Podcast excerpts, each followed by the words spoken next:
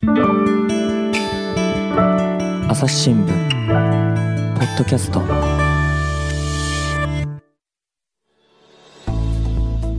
津田大介さんをゲストに迎えた議論を前回の続きからお送りします。いや、常々思うんですけど、スカッとすんのってよくないと思うんですよ。うん。なんかその、分かるわけないというか、こう最近、腹落ちとかもよく言いますけれども、なんか理解できたものって理解できてないんじゃないかなって僕は思ってるんですけどね。うん、まあなんか朝日新聞だとねまさしくそのスカッとするかどうかのコラムみたいなもので、うん。あのパブリックエディターのね、うん。あの山本さんがあの問題提起をしてそれが結構またあの議論になったりとかしてましたけどね。うんうんうんうん。いやー、なんていうのか、まあ、世の中のことって大概複雑じゃないですか、うん。で複雑なものをでも複雑なままこう取り入れるっていうのは、これはなかなか難しいっていうところも確かにあるんでしょうから、まあ、ね複雑なんだよっていうことを分かりやすく伝えるっていうのがね結構大事なんだろうなと僕も思うんですけどね。ま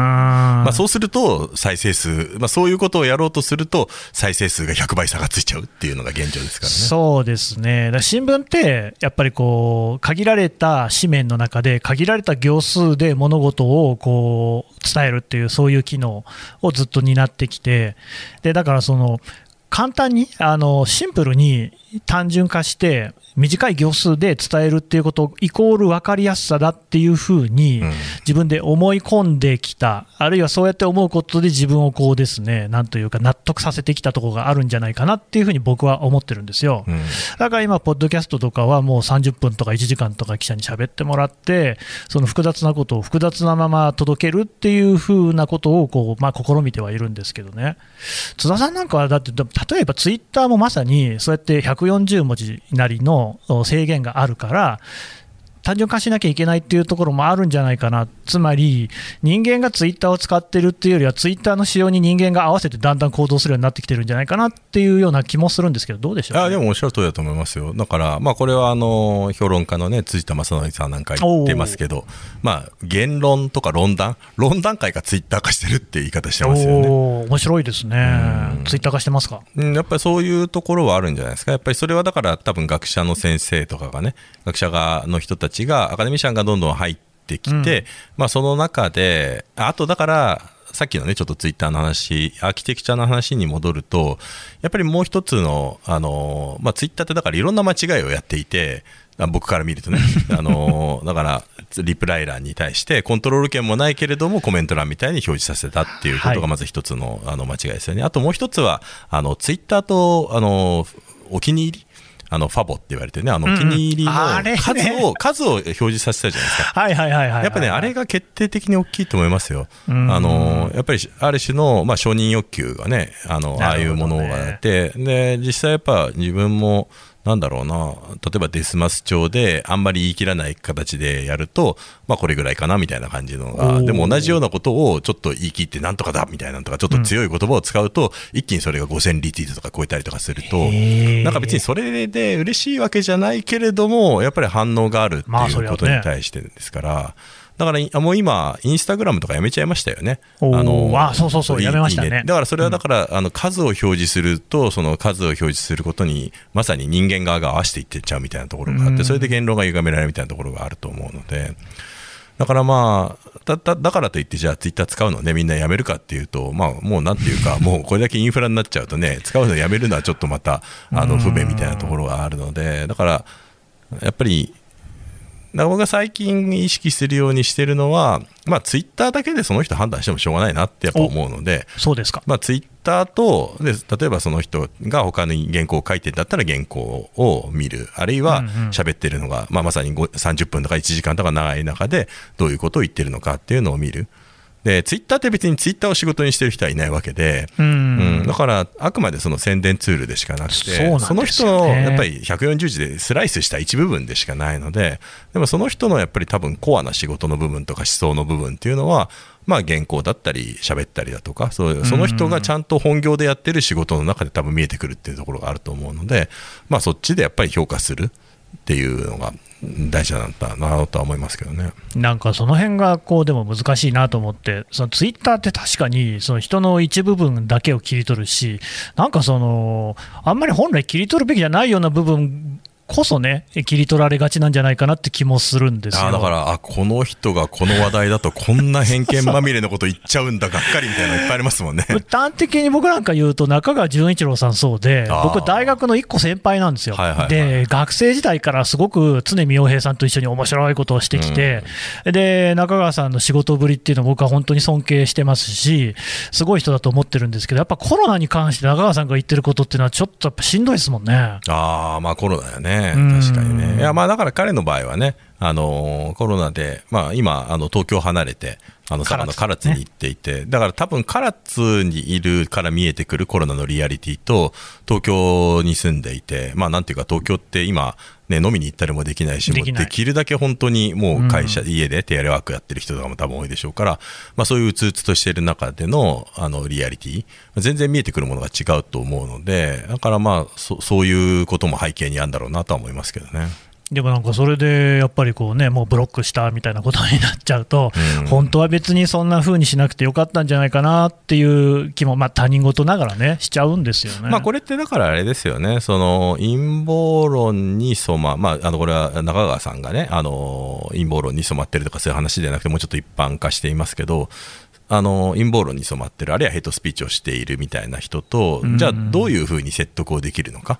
っていう時のあのずっとやっぱり最近の研究で出てきてる話ですよね。うんうん結局だからあの陰謀論とか怪しげなそういうイデオロギーに染まった人に対していや違いますよっていうことをファクトを示していってもほとんど説得されないと、うんうんうん。でも説得される唯一可能性があるのはその相手と社会的な関係がある場合だけやっぱりちゃんと聞く耳を持ってくれる。あるいは共通の話題があるみたいなね。あのお互いあのなんだろうな。あ、まあ、これそれこそロンダン辞表で書きましたけどあのネットの中で唯一建設的な議論ができる場があると。ほこれあのフィルターバブルのねあの概念作ったあのイーライ・パリサーがねあの言ってたことでそれどこかっていうとスポーツチームの掲示板なんだと。うへ面白いなと思ったんですよね、それは。はいはいはい。なんでかっていうと、まあ、まあ、あのスポーツだから、そうすると大体どの選手を使い使えとかね、若手使えとか、いやベテラン使えみたいなので、うんうん。大体まあもうめっちゃ激論になるんだけど、はいはい。でも、おお互いおの俺らはこのチームのファンだよなね。ていうことで、お互いがだから同じもので、目標とかそういうものは、基盤は同じだからっていうので、意見がどれだけ違っていても、一応最後は分かり合えたりとか、あの完全な分断には至らないっていうことを書いてて、まあ、これってなかなか面白いなと思って、でそれってやっぱり相手と、あのまずあの意見の違いがあってもまず友人関係だよねっていうような、あるいは社会的な信頼関係があるとこあのそれができるっていうところがあってだからツイッターってもう全然知らない人でもねなんかすごく人を憎むことが簡単にできるっいていうじゃないですか。そうですよね。僕はまあ中川君とはあの同い年なので同じ学年で。ですね。でまあ、それでやっぱり彼とはまあ知人ずっとやっぱり友人の関係も長くも続いているので、まあ、一回それこそ沖縄の問題でね彼がやっぱり沖縄の反基地運動に対してかなり否定的なことを言ったことがあった時に、まあ、直接連絡して一緒にちょっと沖縄見に行こうよって言って、でまあ、見に行って、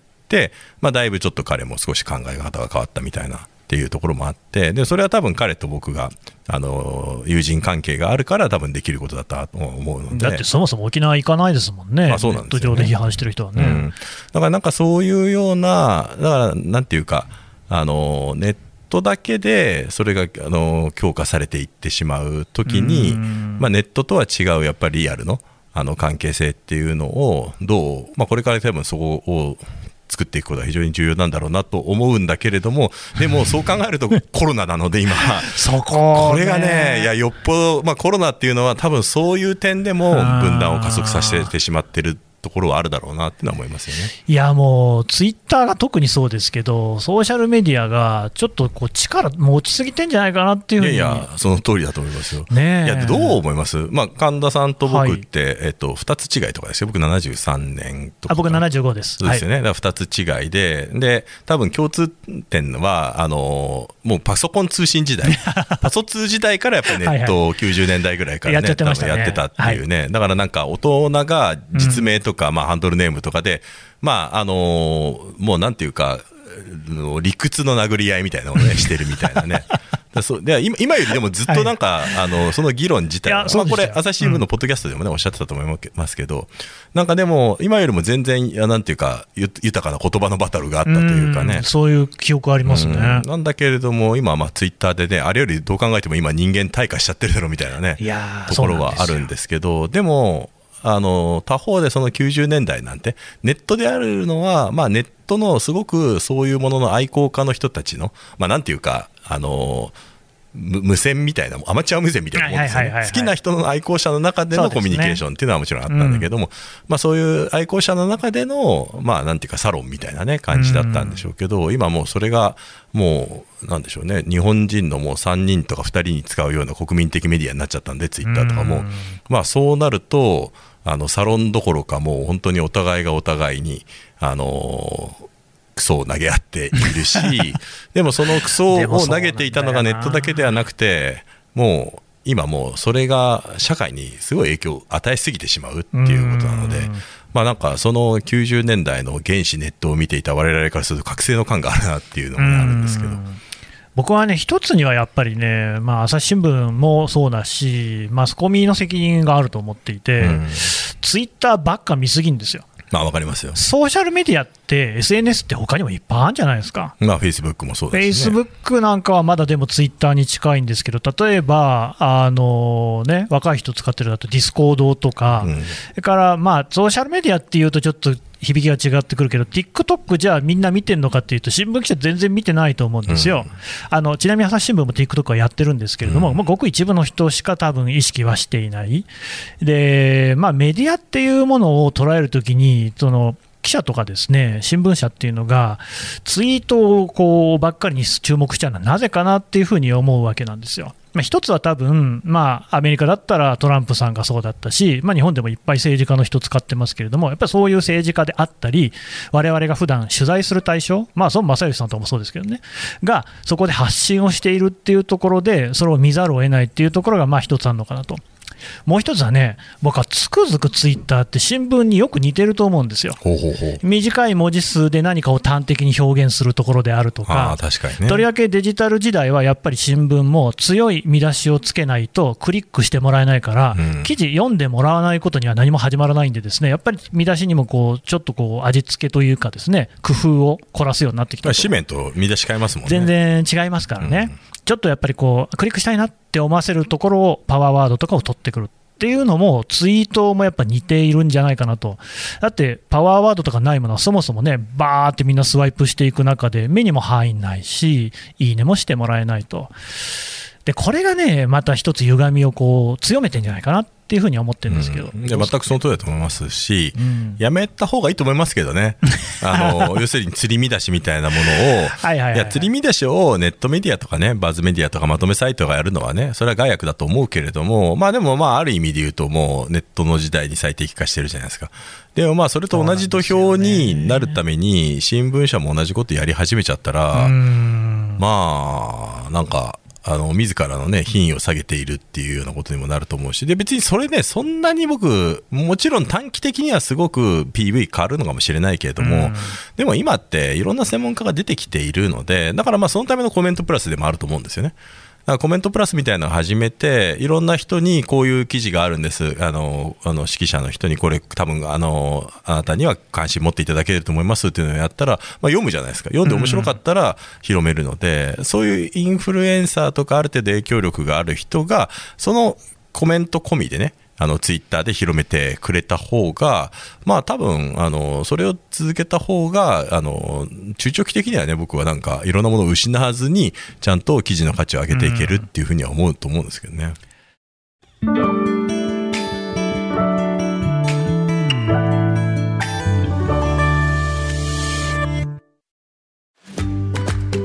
SDGs シンプルに話そうパーソナリティの木田光です。メディアトークをお聞きの皆さん、朝日新聞ポッドキャストには他にも番組があるって知ってますか？最近よく聞く SDGs という言葉、優等生的、綺麗事、不散臭い、そんなイメージを持っているあなたも大歓迎。まずはシンプルに話してみませんか？複雑な世界がちょっと生きやすくなるかもしれません。アプリから SDGs シンプルに話そうで検索してください。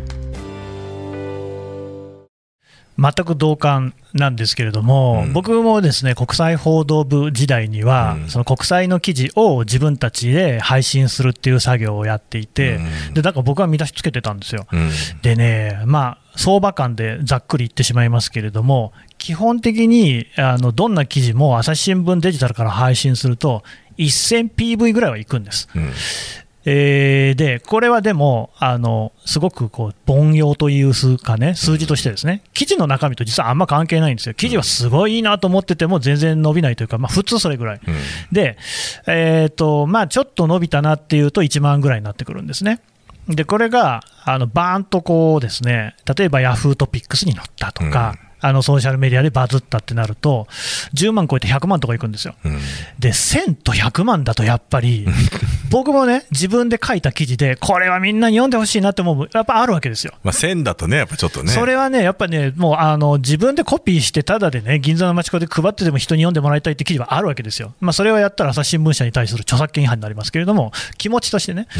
いやー、やっぱ人情としては、PV っていうのは、ちょっと多くしたいなっていう、その時は僕は自分の出した記事っていうよりは、他の特派員が出してきた記事をいかにみんなに読んでもらうか、皆さんにね、読者の方に読んでもらうかっていうことををやってたんですけれども、やっぱみんな努力してね、苦労して取材してるんで、ちっとでも多くの人に読んでほしいなってやっぱ思うと、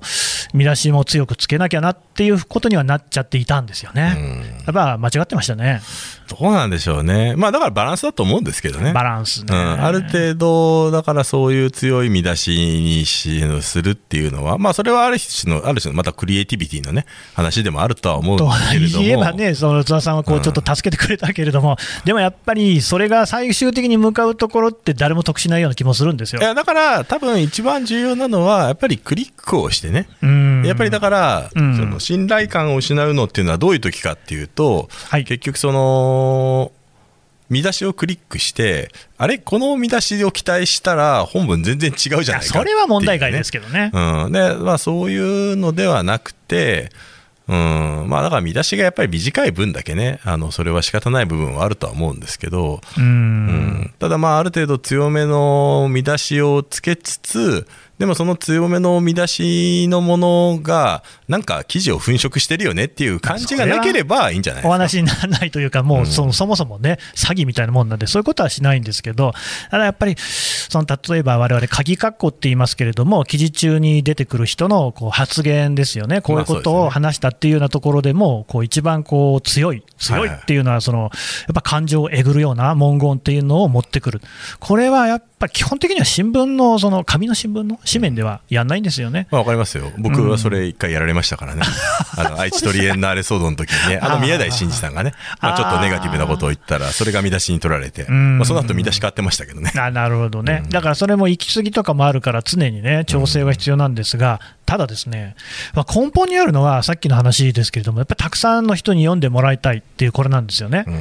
で僕はその、まあ、新聞社に入って、最初、朝日新聞って、えーと800万部ぐらいあったんですね、今500切ってますけれども、でいつも記者会見とか行くじゃないですか。記者会見なんてなんでこうね入らせてもらえるのか、そもそもさっきの話でもね、朝日新聞とかマスコミがじゃあ叩かれると、ヤフコメで叩かれる、これは権威だからだと、じゃあその権威ってどっから来てるのかっていう話ですよね、王権真珠説とかあったけど、昔の王様だって神様に認められたから、天皇が認めてくれたから幕府ですよって話で、じゃあマスコミの権威って誰が認めてるのかって言ったら、読者ですよね、読者が800万人になり、500万人になり、いるから、その代表として記者会見場に入れるっていうことじゃないですか。ところが、まあ、部数はどんどん減ってるわけです。で、記事に関して言うと、それは PV っていうのが多分その代わりになるっていうふうに考える人は多いと思う。そうすると、読んでもらえない記事っていうのが、いくら正しくても出し続けたときに、朝日新聞っていう媒体が存在するっていうことの意味合いがなくなるんじゃないかなっていうふうにも思うんですよ。うんどうでしょう？まあ、なんか僕は、まあ、今お話伺ってて思ったのは、まあ、もちろん PV って大事なんですけど、でもまあ PV っていうのも、要するにその無料で見られる PV と、あとやっぱりまあ有料でお金を払ってもらって見,、はいはい見れる。でもあのジャーナリズムやメディアっていうのをサステナブルにするっていう観点から考えると、まあ、あの PV ってあのもちろん相関関係にあるけれどもただまあイコールではないですよね。だって、むしろ変なしサブスクをどんどん、まあ、要するにあの紙を定期購読してもらう。あるいはデジタルでサブスクで定額課金をしてもらうっていうのがで定額課金をしてくれる人がいっぱいいれば、まあ、変な話ビュー少なくたっていいわけじゃないですか。そうです。そう。もう究極あのお金さえ払ってくれれば見てくれなくてもいいっていううん スポーツジャーナリズムが続ねくそう続くっていうところがやっぱあるっていうのをこう考えててでここのところのやっぱり基本に立ち返る必要はあると思うんですよね。うんだから、まあ、そう考えると、まああのまあ、例えばだからトランプ政権が誕生してね、ワシントン・ポストだとかニューヨーク・タイムズっていうのはめっちゃ好調なわけじゃないですか。うん。あのでただやっぱりその、なんで好調になったのかっていうと、まあ、まさにデジタル時代になってメディアが変わってきたっていうこともあって、まあ、デジタル対応を進めたことで、あの要するにデジタルが伸びて、あのまあ、ガーディアンにしたって、あのね。ニューヨーク・タイムズにしたって、ワシントン・ポストにしたって、まあ、紙のね、まあ、日本とちょっとアメリカは定期購読のあの高いがあるかどうかっていう違いはあるんだけれども、はい。でもまあ向こうはデジタルタルシフトをしたことによって、まあ、そのいずれね、その紙の新聞からやっぱりデジタルに変わっていくっていうのを、まあ、ここ本当に5年ぐらいでだいぶ大転換してきた。まあ、いずれは多分日本の新聞っていうのもね、そっちの方向に行かざるを得ないっていうことを考えていくときに、だから、いかにやっぱりビューにこだわるかではなくて、やっぱりサブスクの会員をやっぱりどうどれだけ増やせるのかっていうふうにシフトした方がよくて、でそれを考えると、まあ、安易にね、あのーそういう釣り見出しとかをして、あのーそれによって、あのーなんでしょうね、あのー信頼感を失って登録、購読やめるっていうふうにね、やっぱりする、する。ななんか、新聞の紙の場合だと生活習慣じゃないですか、毎日届くからね。うんうんそうなんです生活習慣に入っているからやめづらいっていうところも多分あったと思うんですけど、うんはいまあ、デジタルってねでどんどん若い世代になればなるほどやっぱりそのお金を払っているものに対して価値があるかどうかっていうのをもっとシビアに判断するから解約も簡単だし、うんやめやすいっていうところもあるのででも登録もしやすしてもらいやすくもなるっていうところもあるのでそこのところのやっぱりなんかあの意識の変革っていうのはすごく必要な気がしますけどね。あのもう会社の中でもですねだいぶ前から、やっぱりこう PV かサブスクかっていうか、まあ、両方っていう話で朝日新聞ではやってるんですけれども、ただなんとなくこう周期みたいなのがあって、大体そのデジタルやり始めの人はみんな PV で一喜一憂するんですよね。で、その次が我々は CV、コンバージョンを略して CV って呼んでるんですけれども、あの会員になってくださった人の数っていうのを勘定して、やっぱりこれが多かったね、少なかったねっていうような話をしてるんですよ。で、もう津田さんおっしゃる通りで、これからもうサブスクリプション、えー有料会員の方の数っていうところに活路を見出すしか多分ないし、そうしないと全くこう持続性がなくなっていく、新聞の持続性というか、ジャーナリズムの持続可能性がなくなっていくと思うんですよね。一方で、ただ、そうやってこう会員になってくださる方の数っていうのは、PV で見る数に比べると全然それは少ないわけですよ。これだから朝日新聞って、うん。ね紙の購読に比べてもデジタルが異様に少ないですね。異様に。まあなんかある程度リアルな数字もね、発表されてますけど。です。はい。でも、でもそれはなんかネガティブっていう、ネガティブっちゃネガティブなんだけれども、うん。でも、まあ、よっぽどこれからいっぱい取れるっていうふうにね、考え方もできると思うんですよね。なんかめちゃくちゃこう、ね、なだめてくるいやいや、そうじゃない、いや、そう思いますよ。だって少なくとも、例えばだからデジタルをね、はい。うまくやっている、まあ、やっぱり日日経なんかは全然違うじゃないですか、うん。朝日新聞と比べても。ね全然違う、何が違います、ええやっぱりでも多分それは、まあ、向こうはね、経済新聞だからっていうともあるんでしょうけれどそうなんもで、すよ。うん、でも、別に朝日新聞は朝日新聞で、まあ、だまだね、全然紙に比べても、なんか20分の1とかそれぐらいだと思うので、多う分ん。まあ、そうですね。うん、だから、まあ、あのデジタルを伸ばしていく余地はね、まだまだ全全然あると思いますし。とは思いつつ、多分500万とかいかないと思うんですよね、どうやってもね、逆立ちしても。で、まあ、500万がいいのか悪いのかって話もあるんですけど、ただやっぱりこう、われわれ新聞記者として、えこう世の中に広くね、情報を伝えたいっていうう立場で言うと、そういうその限られた朝日新聞のことを好いてくれる人たちだけを相手にするようなことになりゃしないかっていう。僕はそこで結構、なんだろうな、もう10年ぐらい前からね、はいはい。言っていて、あの新聞協会とかに招かれた時にも、大体いつも言っていて、うん、わかるんですけどって言われることが一個あって、自分の持論があって、いやはい、簡単に言うと、朝日新聞は、あの要するにアーカイブですよね。記事のアーカイブ、うんあの、うん聞ですねありますあります。あのあれ、まあでも僕もあれ使いたいんですけど、個人で、あ大学にいた時は使いたんですけどはいはいはいはい、個人で使おうとするとなんか7万ぐらいするじゃちょっないですか。と高いですね。そう、まあはい企業向けのデータベースだからっていうのなんですけど、そうですねまあ僕はだから、あれをどこかのタイミングで朝日新聞デジタルと統合するべきだっていうふうにやっぱ思ってるんですようんうんうんうん今だから、まあ多分それとの住み分けがあるから、あの今って朝日新聞のそのデジタルの記事が、えっとデジタルが確か5年かな？そうです。5年ですあの紙面のビビューは1年とかじゃないですか。うんうんうんうんでなんですけど、まあ、あれがねやっぱりもう10年前の記事とか15年の前の記事とかやっぱり検索したいなって思うとそうすると途端にやっぱり桁がやっぱ変わっちゃうんですよね。うんで僕あのでもそれをあのつまりインフラ化してもらうで要するに左右関係なく使ってもらうためにやっぱりインフラ化して使ってもらうっていう意味でデータベースを登録者に開放していくっていう流れにするっていうのが僕は多分新聞で生きる道だと思っているのでうんでなんでそうすると左右関係なく取ってもらえるようになるのかっていうと Google が使い物にならないからですよね今。だって Google って本当に今使えないですよ。だって SEO がどんどんひどくなっちゃっていて、すねで最近の情報しか入ってこない。だ確から今ね、2000年近辺の記事とかって本当見つかんないんですよ。普通に Google で検索本当に古い。話はすごく見つけにくいですね。そうなんですよ。で、そうで、あの、かつもう SEO まとめサイト、ブログばっかり上に来ちゃうから、うんうんなんていうか本当に Web1.0 時代なようなオールド、オールドスクールなんですね、ウェブサイトっていうのがどんどんもうあの見つけられなくなっちゃってるんででこれってやっぱり結構本当に重要で、はい要するに過去のこととかやっぱり調べて資料とか作りたいっていう、これビジネスマンにとっても結構課題じゃないですか。まあで、ビジネスマンの場合はそういう企業のね、サイトとか使えばいいけれども、やっぱり家にいた時に朝日新聞デジタルに入れば、あ、いやもう、あの、過去70年の記事が全部ここに入っていると見放題ですと。あの、Google であなたが1時間かけても見つからなかったものが、朝日新聞の検索で年代指定して検索すれば、あの、5分で見つかります。うんっていうことを売りにしていけば、うんうんあじゃあまあとりあえずあの使わないかもしれないけど登録するかっていう人が多分増えるはずなので。だから Google が使い物にならなくなっている今が新聞っていうのは 大チャンスなんだと僕は思っているので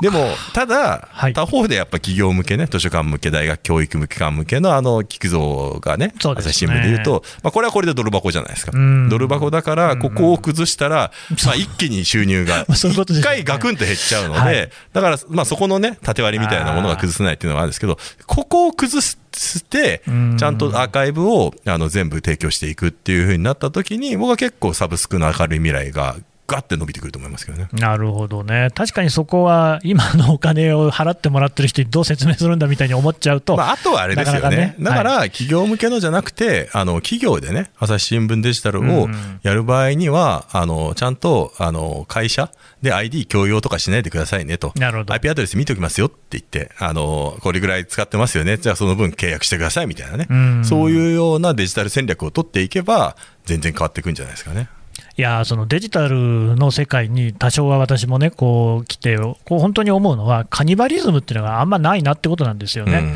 だからその、よく新聞社の分は古い考え方としては、先にデジタルなんかで出しちゃうとね、紙の新聞が読まれなくなるんじゃないかとか、競合するんじゃないか、あるいは同じ記事を別の媒体に出すこともあるわけですよ。同じって言っても書きぶり変えることもありますが、朝日新聞デジタルにも出すし、ウィズニュースにも出すしみたいなですね、そういうやり方っていうのが、意外と別に誰も気にしてない。それで怒る人ってほとんどいないんですよね。うんでデータベースなんかに関しても、確かにこう競合する部分っていうのがね、今までの商売とあるかもしれないんですけれども、まあ、うまいことそこはね、ちょっとこう、打っていかないと、完全に先細っていっちゃうっていう感じありますもんね。ああと、僕思ったのは、あの、やっぱり自分がね、毎日今、新聞、まあ、やっぱり自分も今、ば番組やるようになって、うんうん新聞読む機会が増えたんですけど、でも、あのー朝日新聞、朝日新聞だけの話じゃないんだけど、い記事多すぎですよね。いあ多すぎますかいや、てか、だからデジタルも含めると、すっごい記事あるじゃないですか。そうですね。そうだからまああの紙面をだって一応チェックする。るだけでも大変だって隅から隅なんて僕だってもちろん読む時間ないしだからそうなってくるとやっぱりだから日経新聞の日経デジタル日経電子版ってやっぱよくできてるのはうん。例えばキーワード登録しといてそれをフォローするような形であのいろんな興味関心あるニュースだけはパーって送られてくるみたいな仕組みがあるじゃないですか。まあ Google アラートみたいなね仕組みっていうのもあるでしょうけどだから、まあ、コメントプラスとかやってて、あ実はコメントプラスやってていいなと思うのが、あのコメントプラスの編集部からあの注目のニュースですっていうのをジャンル分けして、ばって毎日お。あの送られてくるんですよ、そうなんですよ、我々の仲間が作ってます。はい、あれ、あれね、あれ結構嬉し 嬉しいっていうか、あれをそのまま出せばいいんじゃないかっていう。そう、だから、あいやあああいうのでもあれをもうちょっとカスタマイズすればいいと思うんですよね。例えば SDGs に関心がある人には、毎日、もうだから例えば朝日のアプリで、プッシュでパッて出てくるみたいなっていうのとかをやっぱ整えていって、あのーやっぱりその記事がどうしても多すぎる、うん。多すぎるなあ、まあ、多すぎるのはしょうがないんですけど、でもやっぱ刺さる記事をちゃんと、あのー読み逃しをなくすようなところの、そこのやっぱり工夫っていうのをしていくっていうのは、まあ、結構大事なんじゃないかなって気がしますけどね。